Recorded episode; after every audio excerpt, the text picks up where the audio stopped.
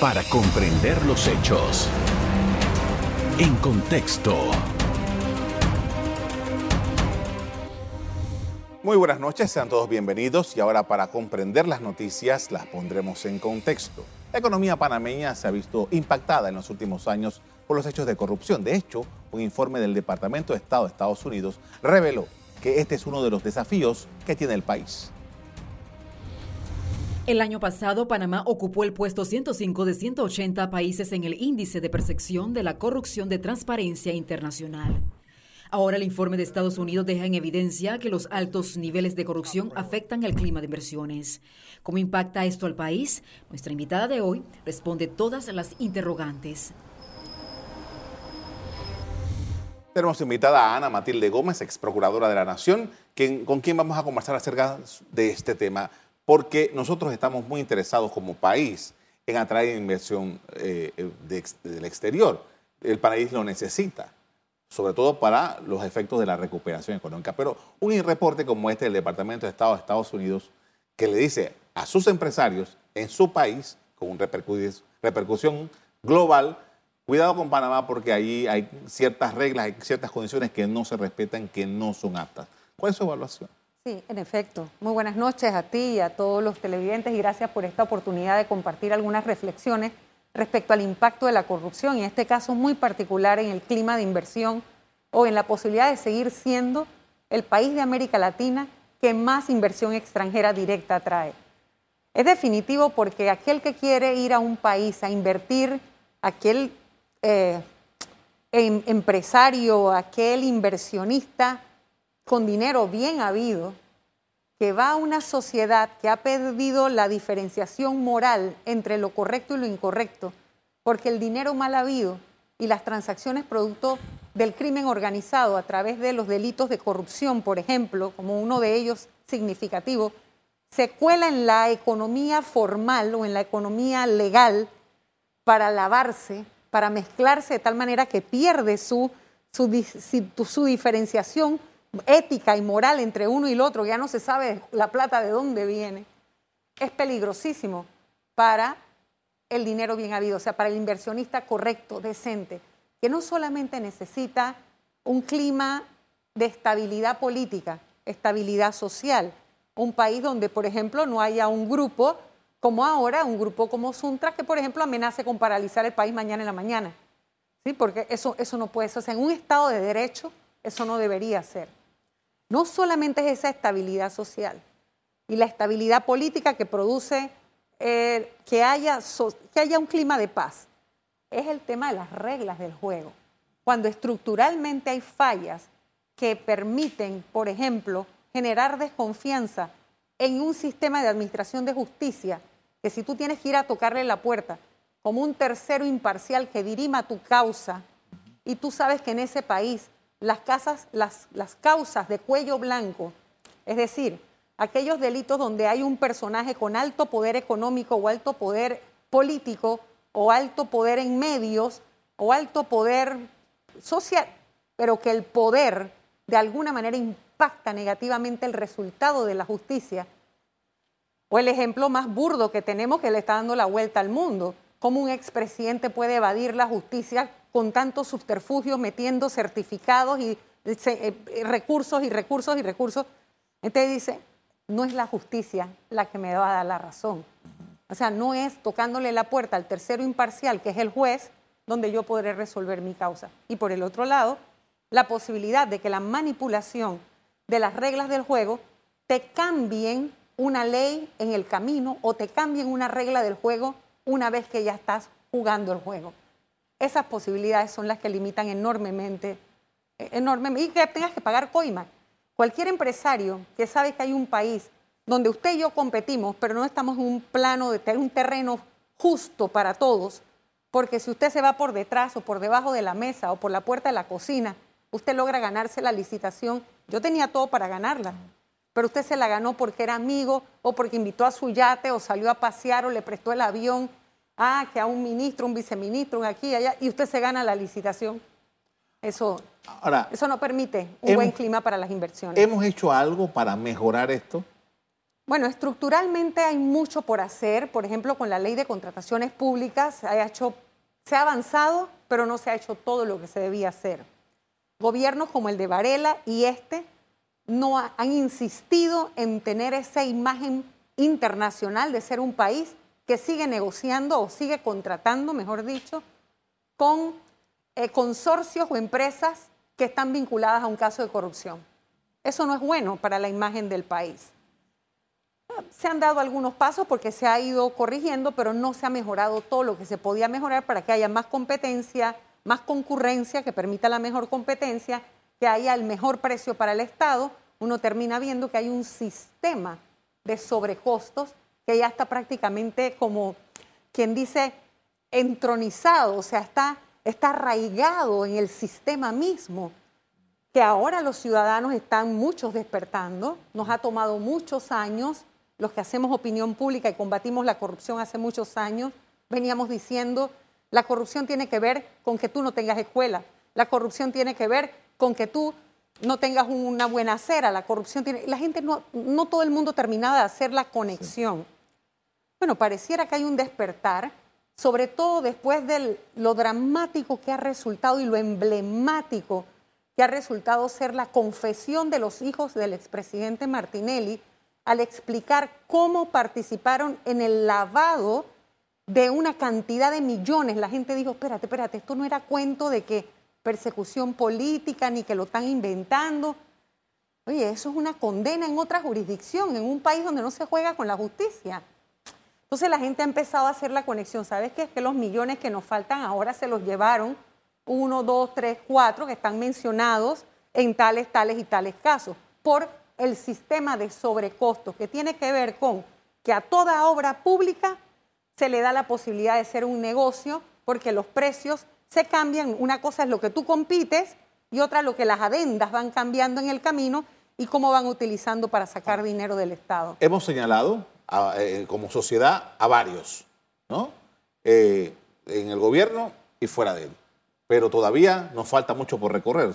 todavía no tenemos mayores eh, conclusiones con este tema, ¿no? Lo que nos está pasando, y es que para los efectos de la evaluación que nos hacen los pares fuera de Panamá, y por, por todos los compromisos internacionales que Panamá ha adquirido, es que nosotros no estamos siendo efectivos en la justicia.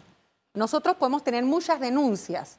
Lo que a nosotros nos está faltando es la concreción en las condenas, porque no puede ser posible que se identifique la obra, se sepa que se perdió el dinero, se sepa quién lo manejó, cómo se dio y que finalmente haya un absuelto o no se dé una audiencia o no haya una condena. El sistema no funciona así.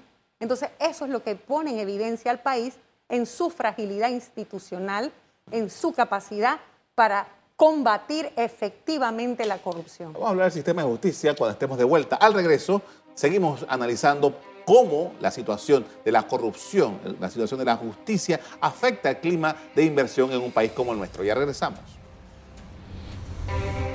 En contexto.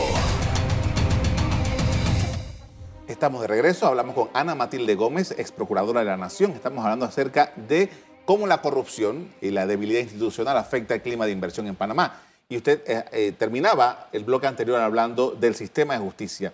Y nosotros tenemos desde creo que mediados de la década de 2000, hablando sobre la necesidad de hacer los ajustes necesarios para esto. Se han creado comisiones, se han creado proyectos de ley, algunos se han aprobado, pero seguimos teniendo una debilidad. Eh, hemos cambiado algunas figuras en lo más alto de la Corte Suprema de Justicia, pero seguimos teniendo una debilidad. ¿Cuál es su observación?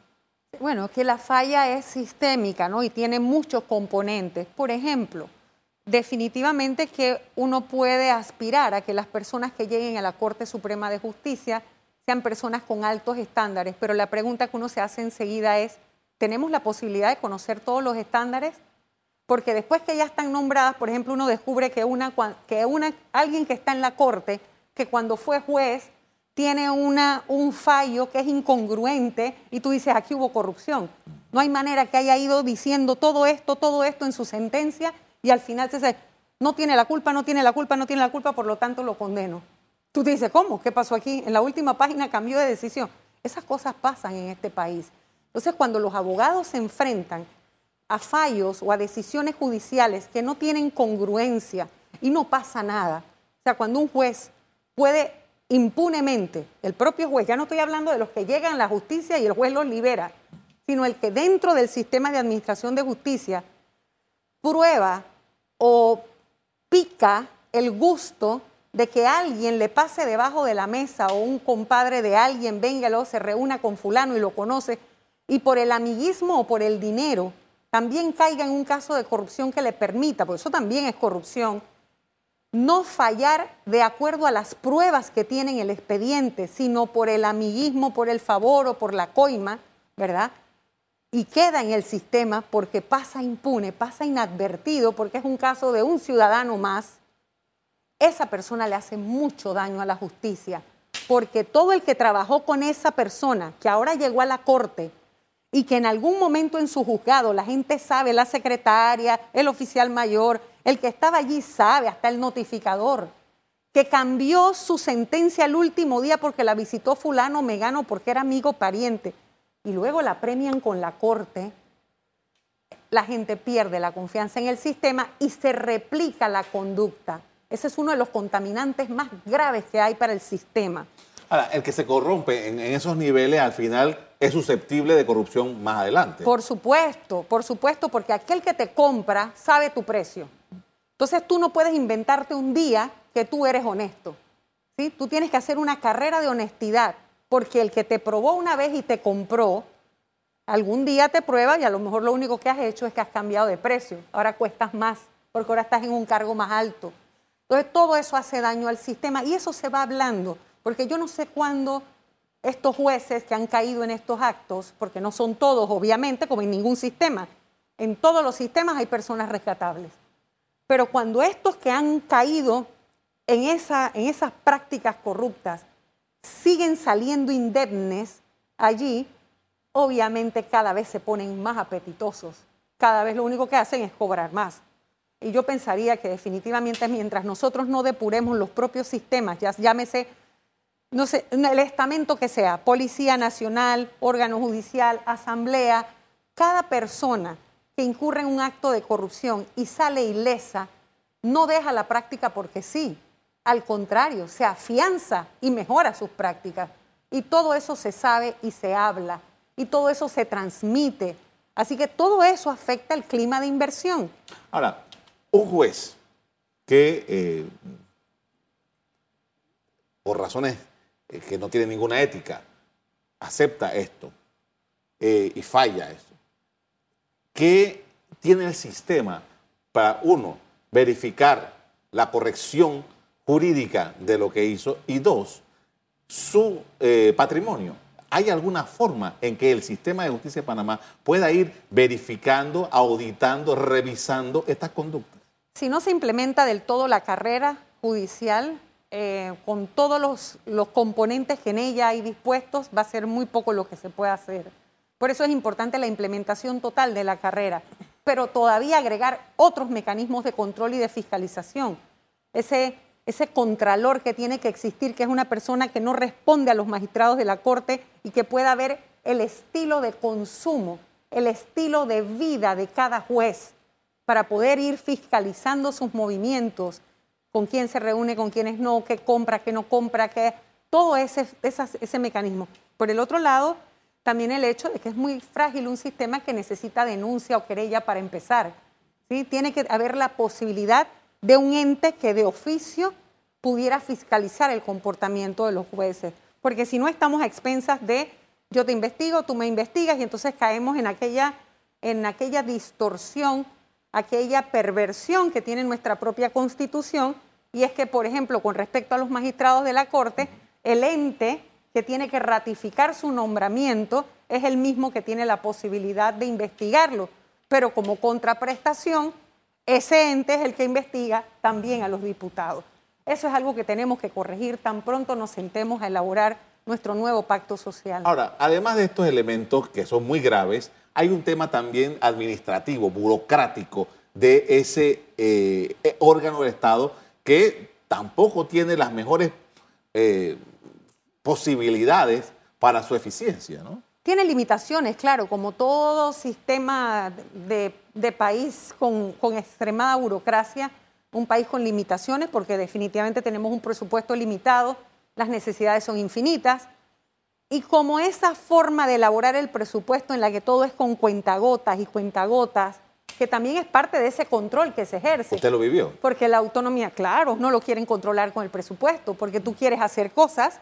Eh, por ejemplo, yo, yo quería implementar los brazaletes electrónicos por primera vez y, no me dieron el presupuesto. Yo tuve que hacer traslado de partidas, hacer otro movimiento interno con el propio presupuesto que te dan para poder buscarlo, buscar los recursos y hacer un plan piloto y dejarlo hasta allí porque no tenían los recursos. O, por ejemplo, cuando eh, quería poder tener las fiscalías eh, ambientales, bueno, en vez de nombrar un solo fiscal ambiental superior, tuve que dividirlo y convertirlo en dos de circuito para poder tener la posibilidad del abordaje, crear una fiscalía anticorrupción, que fue la primera vez que se creaba en Panamá, y hacerlo dividiendo otras fiscalías para porque no me daban el recurso. Y así, el sistema tiene sus limitaciones, que es parte de la perversión que existe en la elaboración del presupuesto. Mucho del control que se tiene por parte del Ejecutivo y la forma en que se arrodilla a los poderes y la forma en que los otros poderes se benefician del sistema está en esa, esa forma todavía, yo digo que es obsoleta, en la que se elabora el presupuesto a partir de la visión de quien llega a la presidencia de la República. Con esto vamos a hacer otra pausa para comerciales. A regreso seguimos hablando sobre este tema. Ya volvemos. En contexto. Estamos de regreso con Ana Matilde Gómez, ex Procuradora General de la Nación. Estamos hablando sobre el clima de inversión en Panamá y las debilidades que tiene el país para lograrlo. Y todo esto se da, todo esto que hemos venido hablando se da en el marco de un problema y un problema reputacional que tiene el país, eh, que no es nuevo, viene de arrastre. Eh, y que eh, además tiene un elemento que es como una espada de Damocles, que es la lista gris de Gafi, que de alguna manera está relacionado con todo lo que hemos venido hablando. Sus observaciones. Claro, y, y, todo redunda en lo que hemos dicho, ¿no? Parte de son las prácticas, el sistema, cuando se analiza todo esto y se entra en las listas, es porque a veces no las creemos de muy vivos. Los panameños y muchos historiadores dicen que es parte de nuestro transitismo y de ese sistema de la vida de comercio que creemos que todo lo podemos comerciar. Eh, nosotros hemos caído en nuestra propia trampa de creer que podemos presentarnos ante los pares internacionales y prometer cosas y presentar un proyecto de ley y decir poner un gancho que cumplimos porque está la ley, por, por ejemplo, de evasión fiscal. ¿sí? La Panamá cumplió porque ha convertido en delito la evasión fiscal. Ah, pero en la Asamblea, una, dos, tres diputadas o diputados se encargaron de meter que para que sea delito la evasión fiscal tienes que haber evadido más de 300 y pico mil dólares. Yo lo, recuerdo perfectamente. Si fue en el periodo que yo estaba ahí, sé quién, qué diputadas fueron. Diputados fueron. Entonces uno dice, ¿cuándo vamos a tener condenas por evasión fiscal cuando el país tiene una cifra tan elevada. En estos días ustedes entrevistaron aquí al director general de ingresos y lo dijo, los millones de dólares que hay en evasión. Miles de millones. Tres mil millones, dijo él, en evasión fiscal. Eso significa que hay un montón de personas, empresarios, que están aprovechando el sistema para lucrar, para hacer beneficio, para hacer negocio y tener ganancia pero no le están reportando al Estado el impuesto correspondiente a pagar por esa ganancia que te estás llevando. Por lo tanto, me aprovecho de la ventaja, no le devuelvo al Estado y el Estado no puede convertir eso en obras públicas. Entonces, ¿qué pasa? Que cuando nos evalúan los pares, dicen, ah, pero es que tú me dijiste el año pasado que ibas a presentar la ley y crees que porque presentaste la ley, ¿dónde están tus condenas? ¿Dónde está tu...? O sea, tú tienes aquí, por un lado me estás diciendo tienes 3 mil millones de evasión Tienes la ley y quién está enjuiciado. Entonces volvemos al sistema judicial. Volvemos al sistema judicial y a los mecanismos de investigación, a los mecanismos de fiscalización, a los mecanismos de control. Porque nosotros caímos en la en esa, a ver, cuando, cuando el mundo entero, y esto es algo que están revisando todos los economistas del mundo, casualmente lo leí hace poco en un en un libro, un documento que sacaron después de un congreso en el 2019 y en el 2022 se ha publicado, los grandes economistas del mundo están revisando la desigualdad en los países. Y la mayor parte de estos países que tienen profundos niveles de desigualdad tienen altos niveles de evasión fiscal, porque tienen mucha concentración de riqueza en un porcentaje muy reducido de la población y tienen una generación completa que está empobrecida. Cosas que ellos miden como antes, por ejemplo, se medía que la generación que seguía, los hijos de X padres, iban a superar en salario a sus padres. Bueno, eso ya cambió. Ahora tú tienes padres de clase media que tienen hijos que terminan siendo clase pobre. No como antes que tenías hijos, padres clase media y sus hijos llegaban a ser un empresario, etcétera. Entonces hay que revisar qué está pasando en el sistema y eso, todo eso afecta la reputación país porque finalmente Panamá no termina de poder convencer a nadie que es efectiva en la persecución de los dineros mal habidos, de cerrar los huecos por donde se escapan los ratones. Panamá no ha demostrado esa eficiencia. Panamá cree que puede ir un año y al año siguiente, con el mismo reporte, presentamos la ley de evasión fiscal. Bueno, sí, señor, eso usted nos lo dijo el año pasado. Entonces, el siguiente año usted venga aquí con cuántas condenas tiene. Y una de las y una de las de los elementos para ese, ese, ese tipo de esa lista en particular tiene que ver con el lavado de activos. Correcto. Y el lavado de activos hay una serie, y usted lo conoce mejor que yo, yo no me voy a meter en eso, de delitos precedentes que nosotros no tenemos serias dudas de que se persigan efectivamente. Sí, nosotros tenemos un catálogo bien definido y en el Código Penal está muy claro y es un listado de más de 20 delitos que es que cuando usted cae en esa conducta, lo más probable es que usted esté lavando dinero, porque si usted trafica armas, trafica drogas, trafica humanos, trafica vehículos, porque los saca del país, si usted cae en actos de corrupción como la coima, la colusión, cuando usted eh, recibe dinero debajo de la mesa o cuando usted en una obra pública sube los precios en una licitación, le avisa al otro cómo va a ser el pliego de cargo todos los delitos precedentes, delitos de ambiente por las especies exóticas, ya sea árboles o maderables o porque sean eh, la fauna de un país, etcétera, todos los delitos están allí y se investigan. Lo que está ocurriendo mucho es que no terminamos de ser tan efectivos como deberíamos, y no es un problema del Ministerio Público, que en muchos casos lo tiene muy claro, porque los fiscales se han ido a preparar. Pero como contrapartida ante el juez que sustentan la causa, no ha recibido igual capacitación, formación para poder entender el movimiento del dinero, la trazabilidad y cómo una persona que se le presenta a usted muy elegante y muy bien vestida, pero que en una subasta de arte o en una venta de caballos o en una compra de joyas está lavando dinero que viene de, un, de una actividad ilícita o una actividad ilegal. Entonces, tenemos todavía que romper con eso de pensar que, al que tenemos enfrente no puede ser un maleante. No, hombre, no, si él ya tiene suficiente plata, no va a robar más.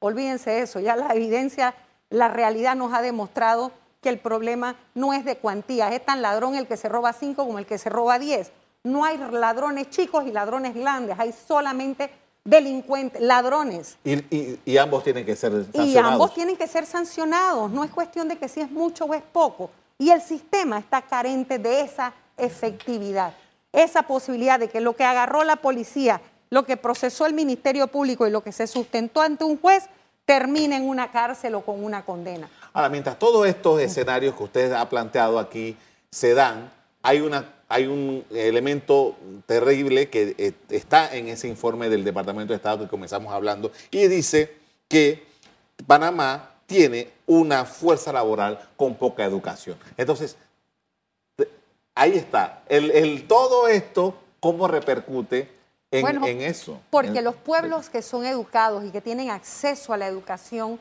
manejan suficiente información y la capacidad de convertir esa información en conocimiento y el conocimiento le da poder al ciudadano.